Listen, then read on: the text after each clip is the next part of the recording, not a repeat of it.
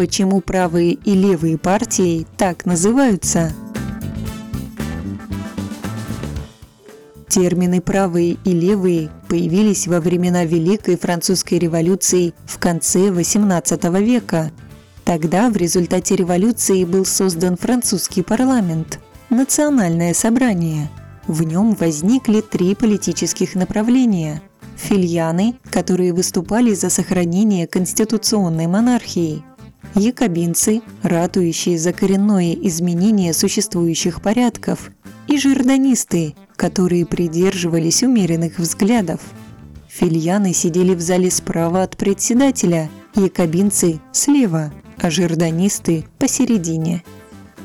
С тех пор консерваторов стали называть правыми, радикалов, которые стремились к коренной смене порядков – левыми, а умеренных – центристами – Однако сегодня это разделение скорее условно.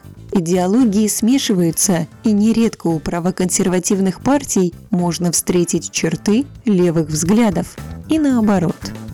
На вопрос помог ответить историк и политолог Борис Якименко –